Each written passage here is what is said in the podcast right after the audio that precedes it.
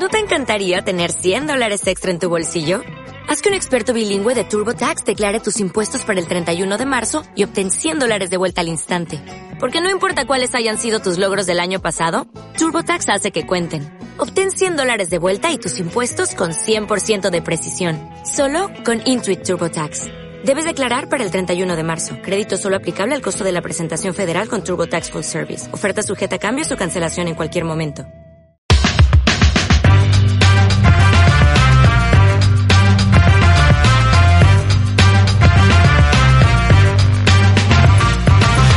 Soy Ana Vallabriga, escritora a cuatro manos con David Zaplana de novelas de misterio. Bienvenidos, bienvenidas a mi podcast.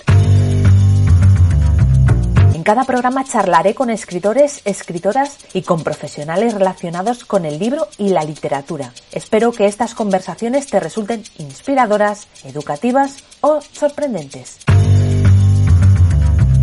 Y recuerda que un mal día siempre lo puedes convertir en un día de libros. Estoy grabando este podcast en noviembre de 2020, en un momento en el que no podemos salir de nuestras ciudades. Y quizás por eso, cuando viajar es una añoranza o un deseo, he decidido hacer un episodio sobre literatura de viajes. Para ello, he contado con una entrevistada de lujo. Lola Escudero es directora de comunicación en Geoplaneta, Lonely Planet y Lumberg, secretaria general de la Sociedad Geográfica Española y viajera incansable. Además es de Cartagena, mi ciudad de adopción, y una persona extraordinariamente generosa. En este episodio hemos hablado sobre los primeros libros de viajes, sobre exploradores, sobre mujeres exploradoras, sobre la Sociedad Geográfica Española y sobre el tristemente desaparecido Javier Reverte. Con Lola Escudero hoy vamos a hacer un viaje a través de las palabras y de la literatura. Lola, bienvenida a un día de libros. Hola, muchas gracias por invitarme. Bueno, la primera pregunta, ¿has hecho algún viaje por inspiración de algún libro? Eh, específicamente, eh, no, bueno, sí, creo recordar alguno, pero normalmente son los libros los que me vienen sobre los viajes que realizo. Pero recuerdo uno que hice al Río del Olvido, que era un libro de Julio Llamazares, y decidí seguir ese río, que es un río por León, eh, por el norte de León, y me resultó fascinante seguir el libro a la vez que, que iba caminando por ese paisaje. Eh, y luego ha habido muchos otros libros que he llevado de cabecera en mis viajes, pero que, bueno, nunca se puede hacer exactamente el mismo recorrido. Pero sí la inspiración está, está en los libros. Lola, entrando en materia, ¿qué es la literatura de viajes? Pues mira, la literatura de viajes es una parte de la literatura que tiene muchas facetas, porque por literatura de viajes eh, se puede decir que es la de los viajeros que van escribiendo sus eh, percepciones, sus aventuras, sus relatos, a veces simplemente su viaje les sirve mm, de, excusa para hablar de otros viajeros previos y de otras eh, experiencias previas. Pero también yo incluyo en la literatura de viajes todos los que hacen, por ejemplo, biografías viajeras, eh, historias de exploración, eh, las novelas que están inspiradas en viajes o que te hacen viajar, ¿no? que son a su vez un, un viaje, ¿no? incluso las guías no son literatura de viajes, pero en algunos momentos es narrativa de viajes, ¿no?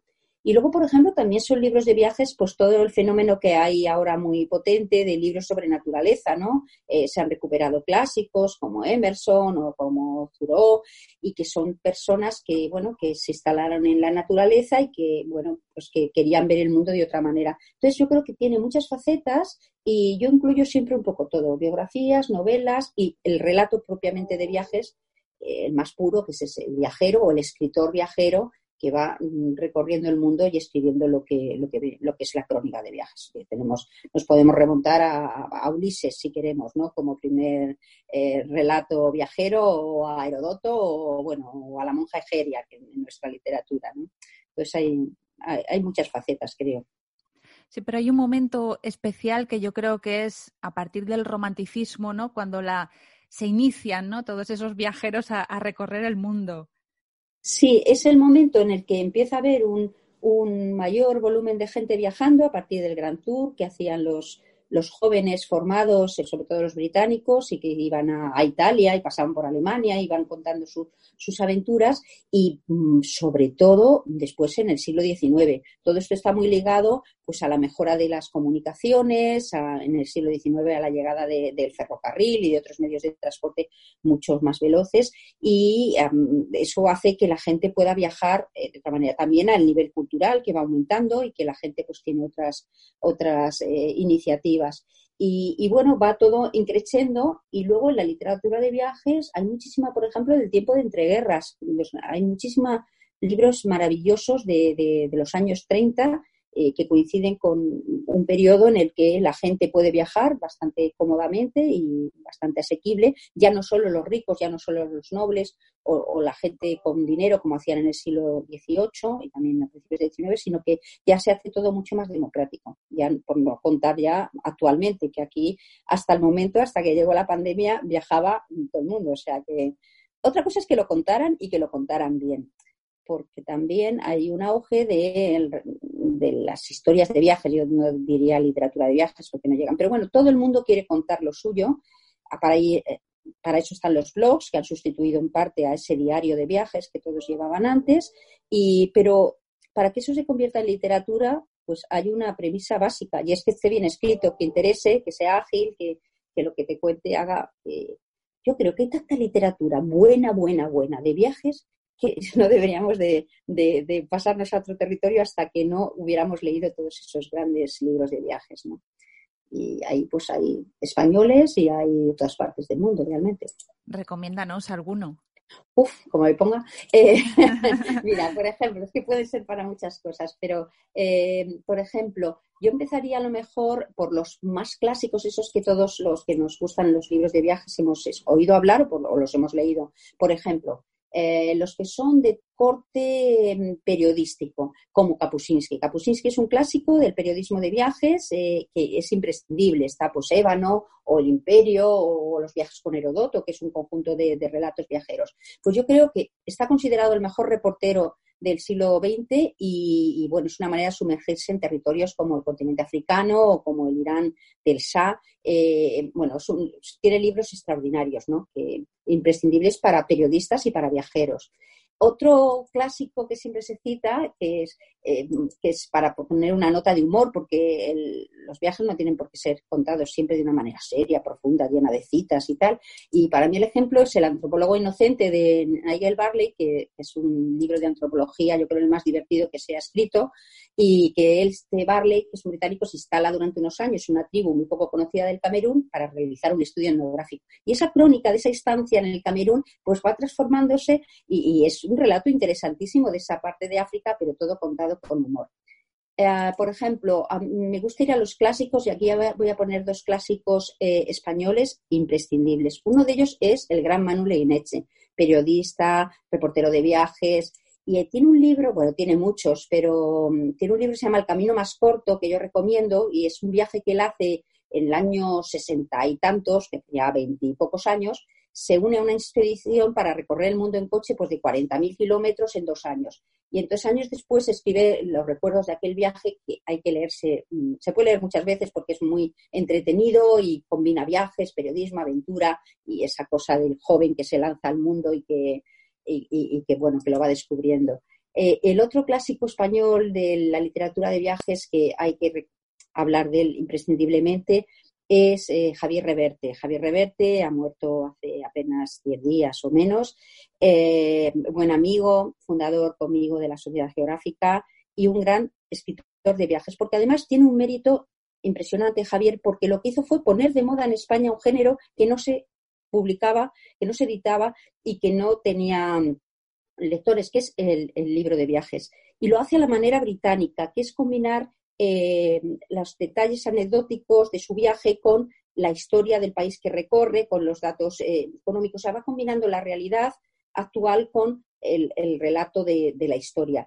Y lo hace muy bien, tuvo mucho éxito con, El sueño de África, que hace un recorrido por, África Oriental, y luego lo completa con otros dos libros, una trilogía de, África, eh, que para mí son absolutamente imprescindibles. O sea, Vagabundo en África es el segundo, el tercero, son Los Caminos Perdidos de África, y yo creo que son imprescindibles en cualquier biblioteca viajera. Y luego, Javier ha escrito sobre todo el mundo porque no para de viajar. Yo el otro día recuperé el último email que nos intercambiamos y es de siete días antes de morir, que yo no sabía que estaba tan mal, que me sorprendió mucho cuando me lo dijeron porque digo, fue a buscar, digo, pero si yo acabo de hablar con él y me pedía un libro de Japón para organizar un viaje a Japón.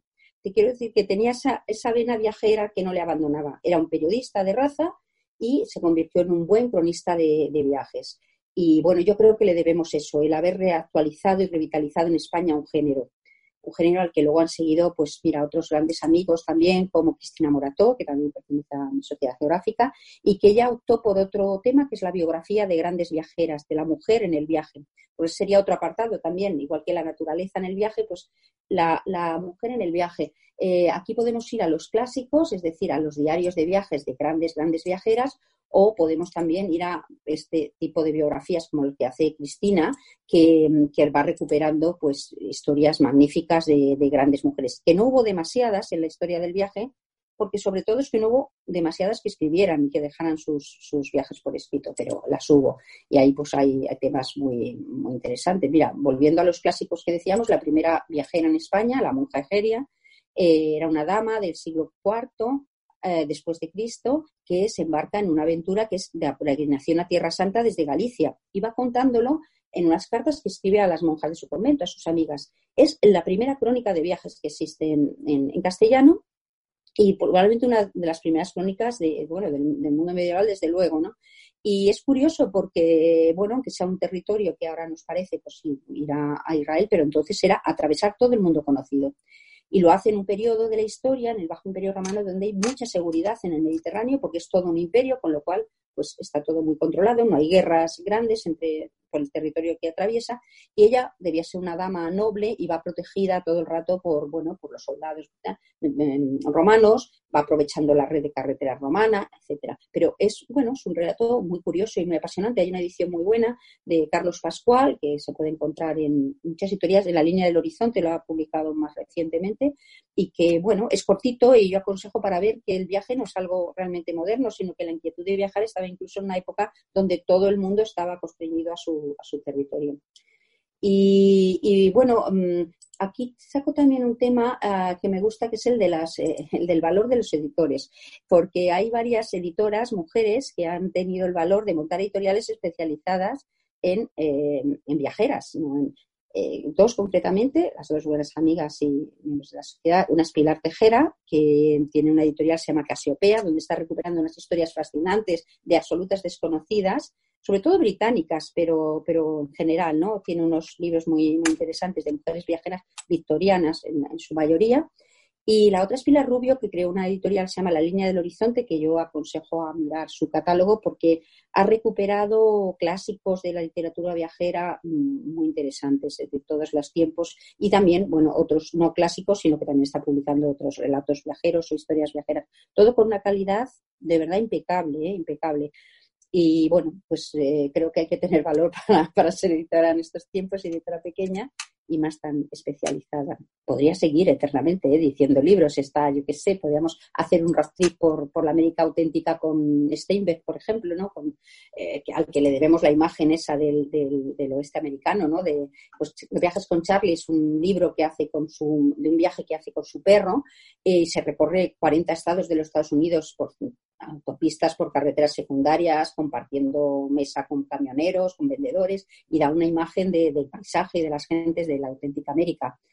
O, por ejemplo, bueno, una obra que me encanta, que es Hacia los confines del mundo, que es un libro, novela realmente de Harry Thompson, que es para viajar con Darwin hacia Tierra de Fuego, porque es la novela del, del viaje de Darwin y Fitzroy a Tierra de Fuego en un barco de la Armada, que es el Beagle, el famoso Beagle, que van a cartografiar las tierras patagónicas y a estudiar eh, su fauna y su flora. Y, pero este libro está en la mejor tradición de la novela de tipo aventura, como las de Conrad o con las de Melville. Y vemos a un joven Darwin y a un Fitzroy mucho menos conocido, pero es humanista, que es marinero, que es aristócrata, y este tándem permite hacer una novela eh, que es una colisión de ideas y una exploración magnífica. Ese libro eh, lo recomiendo a todo el mundo. Está editado, si no recuerdo mal, en Salamandra.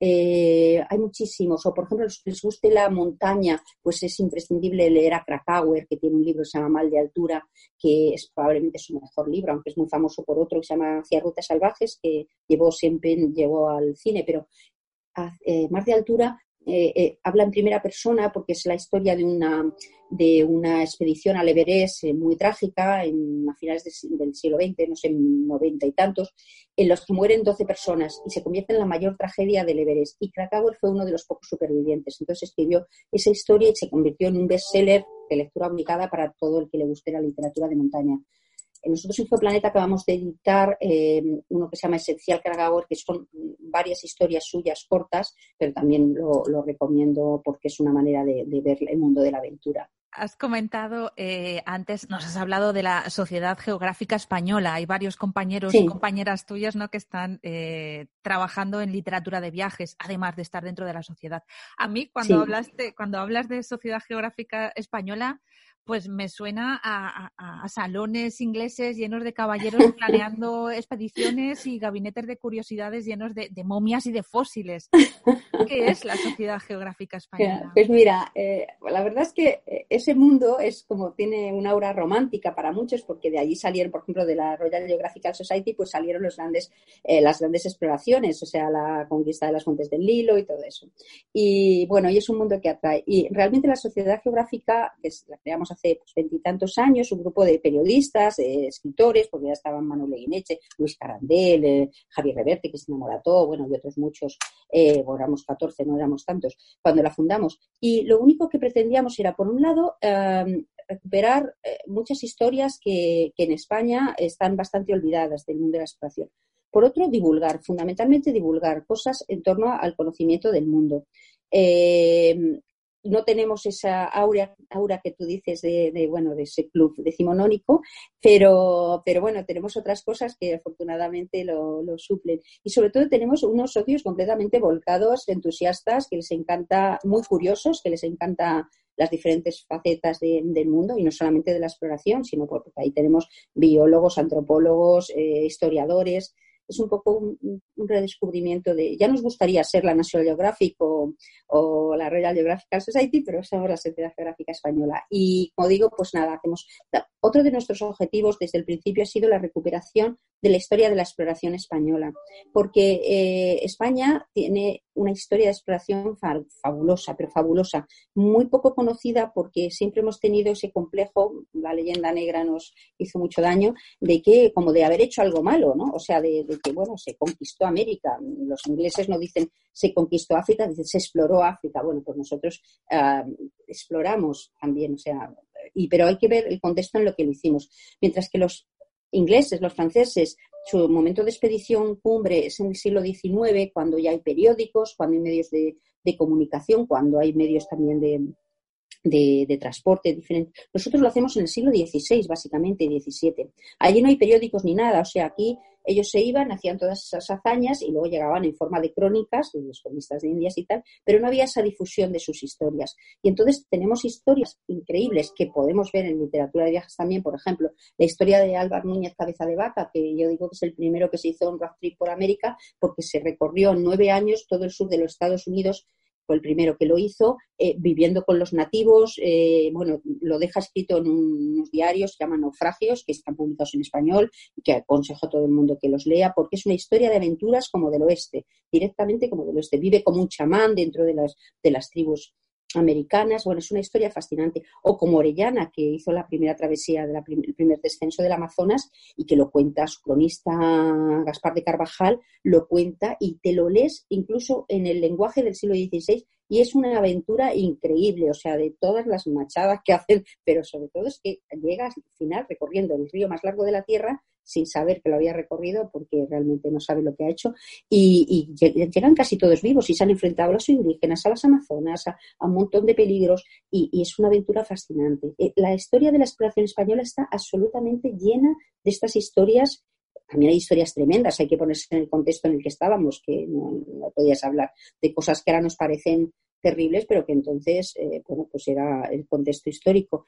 Y bueno, mm, desde los primeros viajes de, Cristóbal Colón, está rodeado de gente como Juan de la Cosa, el cartógrafo, como Ojeda, bueno, es que son todos personajes realmente muy curiosos. Mira, yo animo a la gente, nosotros hicimos hace años un, libro que se llama El Atlas de los Exploradores Españoles, que está publicado precisamente por Planeta, y, y que, bueno, ahora mismo creo que se ha agotado, pero lo van a volver a reeditar en breve y se puede encontrar en muchas librerías. Y es un resumen de las grandes eh, exploraciones a modo casi de diccionario, ilustrado, pero y va recogiendo, y hay ahí montones de historias y muchas que se nos han quedado en el tintero por falta de, espacio, ¿no? E incluso historias de mujeres desconocidas, pues, yo sé, Mencía de Calderón, que hizo la primera caravana de mujeres que fue al, Río de la Plata con una caravana de mujeres, a, Paraguay concretamente fue, y es una historia también de aventuras. se, hizo una serie hace unos años en televisión española sobre esta aventura de mujeres por el Nuevo Mundo y que las pobres lo pasaron fatal, pero al final de esas de esas chicas que llevó Mencía de Calderón a, Nuevo Mundo desciende toda la clase noble, sobre todo de, Paraguay. Todas las familias de Paraguay más antiguas descienden de aquellos. Las llevaban, eran chicas solteras o viudas que llevaban para casarse con los hombres que estaban allí, según los reyes, absolutamente le llamaban el paraíso de Mahoma porque estaban, vamos, tenían cada uno dos y tres mujeres y dijeron, no, no, aquí hay, hay que poner orden, vamos a mandar una caravana con chicas españoles que se casen con los españoles de allí y que pongan un poco de orden a, familiar a aquellos, aquellos conquistadores. Pero hay muchísimas historias también de, mujeres en, el Nuevo Mundo, muchas de ellas desconocidas, que se empiezan ahora a retomar. ¿no? Mira, Inés de la Alma Mía, por ejemplo, Inés Suárez, la, compañera de Valdivia, que ahora está la serie en, televisión española, pero que es sobre una novela de, Isabel Allende basada en este personaje, ¿no? que acompañó a Valdivia en la, en la conquista de Chile y que también tiene una historia fascinante. muchísimas. La verdad es que me pongo, claro, si me van ocurriendo una tras otra, un libro tras otro libro. Eh, eh, a ti el tema de los exploradores es un tema que, que te apasiona. Sí, me gusta porque vas descubriendo eh, vidas fascinantes y muchos, eh, muchos fracasos, más que éxitos, fracasos que tienen, eh, pero como yo digo, ¿qué es el éxito y qué es el fracaso en una exploración? Por ejemplo, Shackleton, que animo a leerse el libro de Atrapados en el hielo de Shackleton, eh, que es eh, fantástico, pues Shackleton eh, es un hombre que es un fracaso de expedición. Sin embargo, ha pasado a la historia como un gran héroe. ¿Por qué? Porque supo liderar un grupo y sacarlo adelante a pesar del fracaso. Es decir, que consiguió que todos sus hombres sobrevivieran a aquel desastre que les tuvo varios años atrapados en el hielo. Pues consiguió sacarles de allí y lo consiguió con su liderazgo. Pero fue un fracaso. Él, él quiso atravesar la Antártida de lado a lado y ya nada más llegar ha calculado mal y se le queda el barco atrapado. Eso es un fracaso. En cambio, también es un fracaso, por ejemplo, el de Robert Scott, el, de la carrera con Amundsen por llegar al Polo Sur, que él es un fracaso porque la expedición británica, cuando llega al Polo Sur, se encuentra que ya llega Amundsen y en la vuelta muere él con los cuatro hombres con los que, le acompañan, con los tres hombres. Entonces, eso es un fracaso. Sin embargo, él deja escrito una carta dirigida a su mujer completamente, eh, bueno, que la estudian en los colegios británicos, porque es como un héroe de la, de la exploración británica, es tan emotiva y es todo tan, eh, tan glorioso con ese espíritu un poco victoriano, ¿no? del honor y de la responsabilidad, eh, pues ya ha pasado a la historia de, inglesa como un gran héroe. Él no consiguió nada porque realmente llegó cuando ya había llegado el otro. El héroe sería Amundsen, que despierta menos simpatías, porque personalmente despertaría menos simpatías. Pues la historia del éxito y el fracaso es muy, muy relativa y gente con mucho éxito, como podría haber sido Colón, pues es un personaje que normalmente pues que hay antipático, o sea, y que bueno, era tan retorcido, tan negro, tan, no sé, tan oscuro, que, no ha despertado grandes, grandes eh, elogios, ¿no? Y bueno, pues y en realidad es un éxito lo que hizo, ¿no? Consiguió lo que quería y más. Me gustan estas historias porque están llenas de recovecos. Y los libros de, de exploración son bonitos, pero los libros de viajes bien escritos es que te metes como en otro territorio y te va llevando y ya que no podemos conocer todo el mundo porque sería imposible y porque además no nos da la vida y ni nos da el dinero ni nos da nada, pues podemos viajar a, territorios increíbles con la, con la buena literatura. Me gustaría que hablaras un poco de los premios anuales que concedéis en la Sociedad Geográfica Española. ¿Qué es lo que valoráis en estos premios? Sí, desde hace veintitantos años los damos y son varias categorías, entonces en cada una de ellas premiamos una cosa, pero sobre todo nos gusta premiar gente muy conocida, pero también gente desconocida que está haciendo eh, cosas por el conocimiento del mundo, desde gente que investiga a jóvenes que se embarcan en aventuras con fines ecológicos o con fines de, investigación o mm, también en algunos de esos premios se reconoce una carrera, una carrera, eh, pues mira, el último premio que dimos em, en Premio Nacional fue a Javier Reverte, porque, bueno, todo una carrera por, por haber, o sea, lo mismo premiamos a un escritor de viajes, como en el caso de Reverte, un gran viajero, como podemos eh, premiar a un documentalista de viajes como a, a Temburu, que lo premiamos hace unos años, y también a gente, como digo, joven y desconocida, pero que está haciendo grandes, grandes cosas. También premiamos fotógrafos, que realizan un estupendo trabajo y otra forma de contar el mundo, que no es con la literatura, pero que es otra forma de, contarnos cosas del mundo. Así que, bueno, lo que queremos es un reconocimiento general al mundo del viaje, de la exploración, de la aventura, de la investigación nos estás, nos has contado eh, cómo ha sido hasta ahora eh, la literatura de viajes, esos exploradores, ese descubrir del mundo, pero hoy en día que parece que el mundo ya es todo conocido, que ya no hay rincones, ¿no? Y, los que quedan sin explorar, como decía Javier Reverte, es porque no hay nada, ningún eh, nada económico que rascar ahí, ¿no? Em, ¿Qué es hoy la literatura de viajes? ¿Cómo es? Pues eh, yo creo que es eh, plantear otra mirada sobre los escenarios que ya conocemos. Ah, yo creo que en la nueva literatura de viajes hay dos cosas. Por un lado, el escribir, o sea, eh, la buena, ah, la buena narración. Hay libros, nosotros acabamos de sacar uno, que no es por tirar para casa, pero... Puedes tirar para casa. Puedo, puedo, puedo. Pues mira, un libro acabamos de sacar que a mí me ha encantado y que lo recomiendo, publicado en Planeta, de Carolina Reimúndez, que se llama Millones de Pasos. Es un libro de esta chica que es, eh, ella es escritora, es viajera, que un día había viajado por todo el mundo y un día decidió que iba a ir a todas partes caminando. Porque, mm, ¿Por qué tener prisa? O sea, eh, el viaje también está en el camino. Entonces decide que va a todas partes, pero andando, despacio, pero mm, no importa y se llama Millones de Pasos y está muy bien narrado y cuenta historias de, sus viajes andando, pero también de los personajes que se encuentra y tal, pero sobre todo es que está muy bien contado, o sea, es un libro que te gusta leer, ¿no? es, para mí es el ejemplo de, de la literatura un poco de viajes.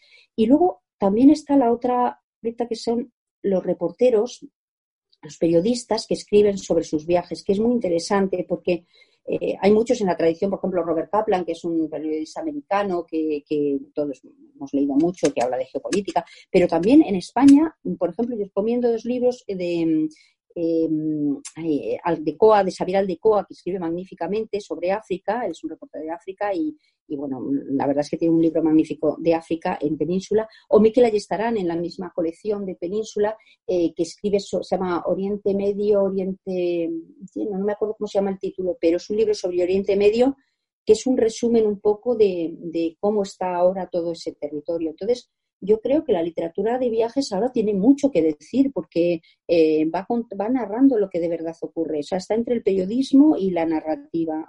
Y luego está, como digo, el auge de la literatura de naturaleza.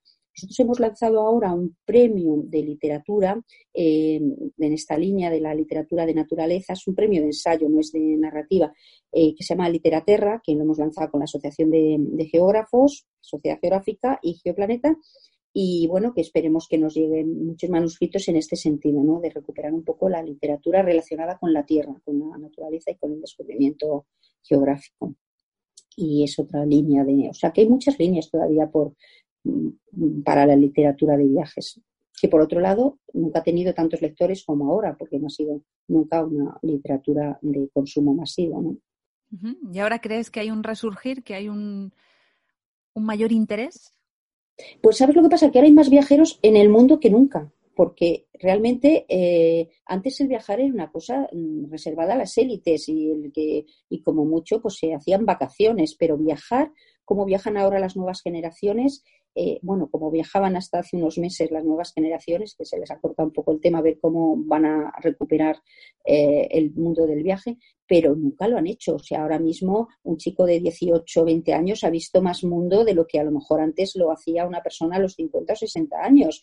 Y ha viajado con sus padres, ha viajado solo en cuanto puede lanzarse al mundo. Hay gente que encuentras gente por por todos los rincones del mundo encuentras gente joven o gente no tan joven lanzada a viajar y a dedicarse a viajar está el fenómeno también de los nómadas digitales, gente que se dedica a viajar y a trabajar en otras cosas mientras tanto, ¿no? Y ahora tenemos una guía del nómada digital en, en, en Only Planet para hacerse nómada digital. O sea que yo creo que ahora hay más interés por la literatura de viajes porque también la gente tiene más conocimiento, viaja más, le interesa más saber sobre, sobre el mundo.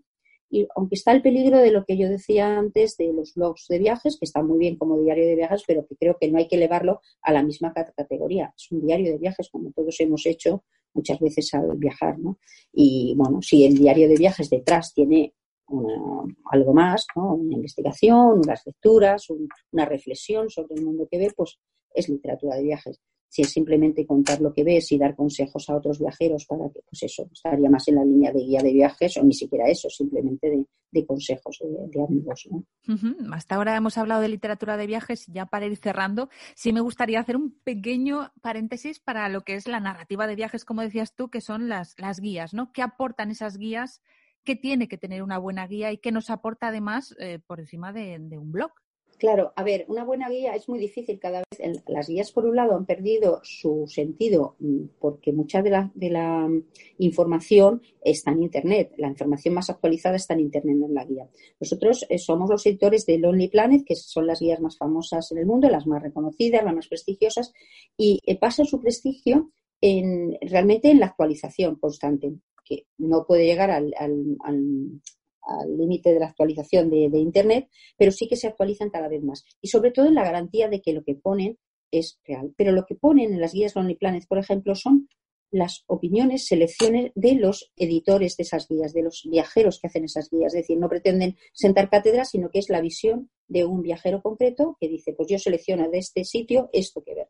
Las guías van teniendo cada vez menos información práctica. Antes se ponía, hay que ir a este restaurante, que, pero claro, mm, ahora puede ser que haya cambiado el restaurante, que los precios no estén actualizados, pero lo que no cambia es esa, em, esa visión general del mundo. Entonces, yo creo que una guía es imprescindible para viajar, es un complemento que cuesta poco y aporta mucho, porque da esa visión de conjunto que no te pueden dar diferentes blogs, diferentes artículos. Luego lo puedes complementar, pero para tener una visión de conjunto práctica de cómo ir, de qué ver, de, de, qué te vas a encontrar, de cuáles son los detalles en los que te tienes que fijar un sitio y otro, pues no hay nada como una guía, que son muy difíciles de, de hacer las buenas guías, porque es muy difícil seleccionar vas a Nueva York, ¿cómo selecciona? O, bueno, en Madrid o, mira, nosotras que somos de Cartagena. Bueno, Cartagena sería más fácil hacerla, no sé si hay una, pero también habría que seleccionar, ¿no? Y seleccionar por gustos y seleccionar para quién la estás, a quién estás dirigiendo esa guía, ¿no? Si es un turismo familiar o si es un turismo de aventura o si es un turismo de naturaleza.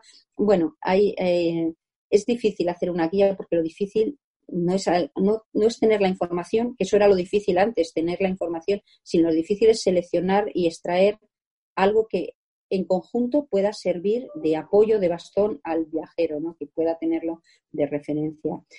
Bueno, ahí también lo difícil es seleccionar quién va a hacer la guía, ¿no? Eso es lo clave, seleccionar a la persona adecuada. ¿Cómo? Vamos, a mí es una cosa que digo, me encantaría ser hacer guías de viajes, igual que ser crítica gastronómica. Yo hace muchos años hice guías de viajes y debo reconocer que es una de las cosas, por un lado más placentera y por otro lado más duras, porque era un rollo, o sea, era cuando no existía internet y entonces tenías que ir buscando la información. Yo volvía cargada de tarjetas de visita, de folletos, de, bueno, ocupaba estanterías en mi casa, toda esa parafernalia de papeles y de fotos y de, pero mm, eh, pero sí, es, es una cosa complicada. Y, por ejemplo, en Lonely Planet, mucha gente nos dice, ¿cómo puede ser? Bueno, pues la página web de lonelyplanet.com, no .es, que es la nuestra de España, pero en la .com, hay un apartado que dice, quiero, quiero ser. Pero claro, no todo el mundo. Primero, porque tienes que tener una tradición viajera, es decir, tienes que haber hecho muchos viajes, no solamente conocer tu ciudad, sino haber viajado mucho para poner en perspectiva lo que ves. Es decir, a ti te puede parecer maravilloso, eh, yo qué sé, el Castillo de los Patos de Cartagena, porque bueno, por puesto en contexto de lo, cuando he viajado, pues no es una gran cosa, ¿no? Pero, pero sí, tienes que haber viajado mucho. Tienes que conocer muy bien el territorio en, el que, en el que estás y lo tienes que ver con una visión extraña, es decir, lo tienes que ver como el viajero que viene de fuera, porque eh, mira, nos pasa, por ejemplo, con la guía de Madrid, que muchos madrileños dicen, ¡guau! Es que lo que pone son cosas muy obvias. Claro, porque es que el que viene es como cuando nosotros leemos una guía de Londres, pues si no nos pusiera el Big Ben y, eh, ¿sabes? Si el Támesis y tal, pues digamos, o vaya guías, que no viene lo esencial, porque uno va a ver lo esencial. Y luego tiene que tener otras cosas que complementen y que te hagan sentir. Pero claro, la gente dice, bueno, es que pone tablaos en Madrid. Y digo, bueno, pues sí, es que los turistas y los viajeros vienen y les parece que es una parte de Madrid. Un tablao, claro, un madrileño probablemente no haya un tablao en su vida, pero bueno, pues hay que un poco, o, los restaurantes que aconseja, pues a lo mejor algunos son muy típicos y no te ponen. Entonces tienes que tener esa mezcla de restaurantes que no deben de faltar y nuevas ideas, restaurantes nuevos, cosas originales, detalles originales de los barrios que se van incorporando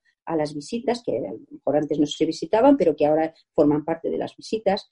Y, entonces se elige eso y luego también se eligen perfiles muy concretos de personas eh, por su especialización. Por ejemplo, cada vez hay más en las guías apartados sobre eh, actividades al aire libre, deportes al aire libre, sobre la gente es un... Entonces, esas partes se suelen encargar a mm, mm, viajeros, periodistas o, bueno, gente que demuestra su, su, autoridad sobre el tema, pero que sean buenos conocedores del tema. Un buceador, ¿no? Pues es el que recomienda, eh, puede recomendar los precios o, las inversiones más interesantes, ¿no?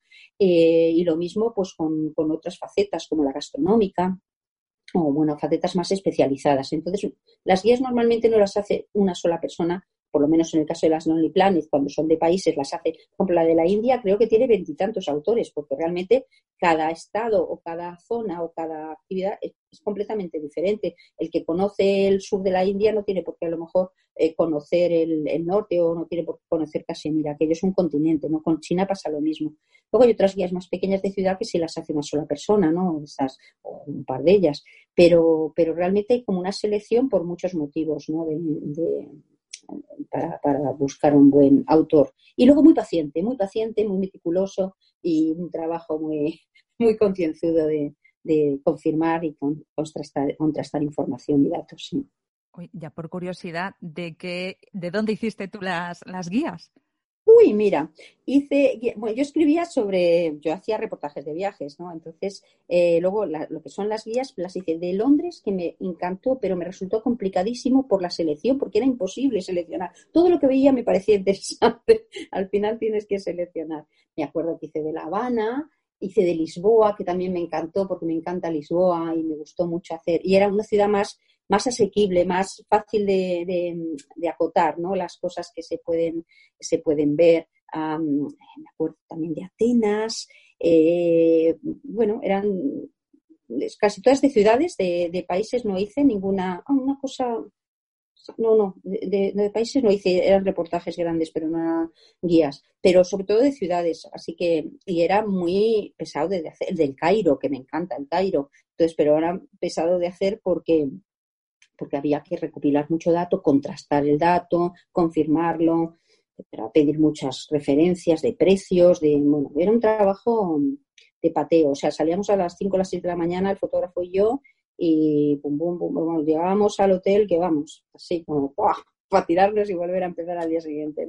¿Cuánto tardabais más o menos en hacer una guía? Pues depende, porque eh, realmente de estos sitios que te digo, ya los había visitado muchas otras veces, entonces realmente ya llevaba un esquema de lo que quería hacer. Em, hacíamos unos viajes de 7, 10 días, eh, como más intensivo para comprobar y, para, y luego pues seguías el trabajo ya fuera de, de, allí, ¿no? O sea, lo hacías, eh, allí lo que hacías sobre todo era recopilar datos, volverte a patear todo a pie, que era aquello tremendo, y bueno, sí, la verdad es que, pero era muy bonito, o sea, a mí me parecía un, trabajo precioso, o sea, te metías en la ciudad como si estuvieras, como si fuera una inversión, o sea, como si estuvieras ahí a fondo eh, metiéndote en todas las tripas de, la ciudad. Y bueno, conocías mucha gente también, porque hablabas con mucha gente para, para confirmar esos detalles. Y no sé, era, era muy, me acuerdo una anécdota porque en Londres teníamos que hacer la noche de Londres y claro, estábamos matados. Luego yo por la noche estábamos como para irnos de copas, pero claro, teníamos que ir a los sitios que más o menos nos habían recomendado, que habíamos seleccionado y tal. Entonces dijimos una noche, mira, vamos a contratar una agencia, me acuerdo, que eran unos ingleses, se dedicaban a llevarte a varios sitios de la noche. Tal. Dijimos, bueno, pero llévanos a todos los que puedas en la misma noche. O sea, vamos a dedicar las noches a esto, pero eh, vamos a, Y claro, los pobres estaban alucinados porque no tomábamos ni una copa en los sitios. Llegábamos, mirábamos, hablábamos, bueno, ya al siguiente, cosa que viene. Nos pegábamos una paliza de ver no sé cuántos sitios a la vez. Pero, pero bueno, y luego están las guías especializadas, que también durante un tiempo hice la guía gourmet, que era ir a, ver restaurantes y a, o terminabas que vamos, ya no sabía ni qué, porque, porque todos los días comiendo y cenando era, era, sí, desde fuera suena muy bien, ¿eh? pero luego para terminar rápido y a veces en provincias comíamos dos veces y cenábamos dos veces mismo día para quitárnoslo de encima. Para, Entonces, claro, no comías nada porque realmente solamente probabas, con lo cual, y, no se te tenía que identificar con que fueras tú el que estaba haciendo una crítica gastronómica. Entonces, claro, se quedaban porque no probabas casi el plato y, te decían, y al tercero pues ya te sabían que eras, eras crítica. Entonces, eh, nada, me acuerdo mucho de aquello porque teníamos, volvíamos de rengados y decíamos, esto la gente pensará que es estupendo, pero es un trabajito, o sea, eh, comer varias veces y cenar varias veces. Bueno, yo, a mí me parecía el trabajo ideal, ¿eh?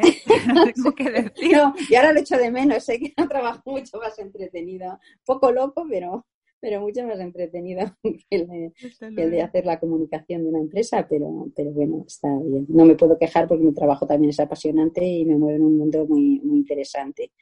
Son los libros y los viajes, así que no me puedo quejar tampoco. No, desde luego que no. Bueno, Lola, ha sido un placer hablar contigo y, escuchar todas estas anécdotas y toda tu experiencia ¿no? de, tus dos pasiones, que, son la literatura y los viajes, y que por suerte lo puedes compaginar en tu trabajo, que eso es maravilloso. Sí, la verdad es que sí, la verdad es que sí.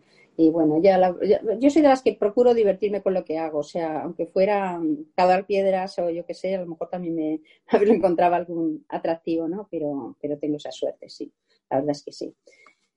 Pues nada, yo animo a todo el mundo de todas maneras a que, a que eso, lea, mire, mm, curiose las, las librerías especializadas en viajes porque se encuentran absolutas maravillas, o sea que no hace falta ir a, cosas muy modernas pues porque hay absolutas maravillas completamente desconocidas en la literatura de viajes. Pues muchas gracias. Gracias a ti por haber compartido toda tu experiencia. Gracias, Lola. Si el podcast te ha gustado, me encantará que lo compartas en redes, que le des a me gusta, que dejes tus comentarios o que te suscribas a mi canal. Te espero próximamente en un nuevo capítulo de Un Día de Libros.